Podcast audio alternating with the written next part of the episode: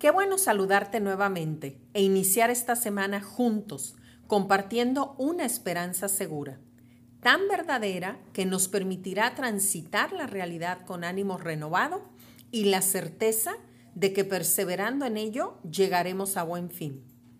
La esperanza segura tiene su origen en la verdad y tiene fin y propósito definido. Esa verdad que va más allá de los hechos y que sirve de ancla a la verdadera esperanza y a nuestras almas también, aun y cuando nuestras circunstancias, planes y expectativas cambien. Cuando enfrentamos el cansancio y la incertidumbre quiera apoderarse de nosotros, nos ayudará a tener dirección y afianzar nuestra seguridad en aquello que no cambia y siempre permanece. El amor de Dios que es inmutable y su propósito para nuestras vidas también. Establecer un mapa de ruta para alcanzar esos mejores días delante de nosotros hace parte de la verdadera esperanza. Hoy, en medio de estos días que estamos viviendo, quiero recordarte que a pesar del cambio de planes, del cierre de tu negocio, la partida de ese ser querido, o cualquier dificultad o dolor que enfrentas, tu historia no se ha acabado.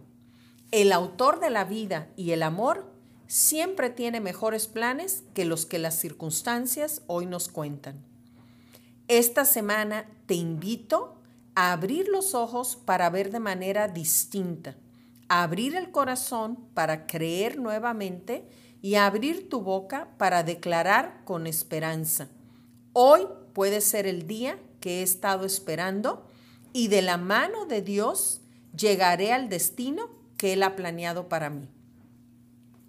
Te dejo con la pregunta del día.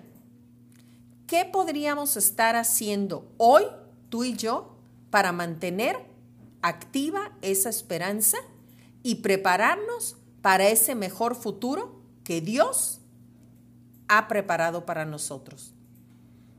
Recuerda, tu esperanza no es en vano, pues descansa en la inmutabilidad del que todo lo puede, de aquel que te ama más que nadie y que ha planeado lo bueno y lo mejor para ti.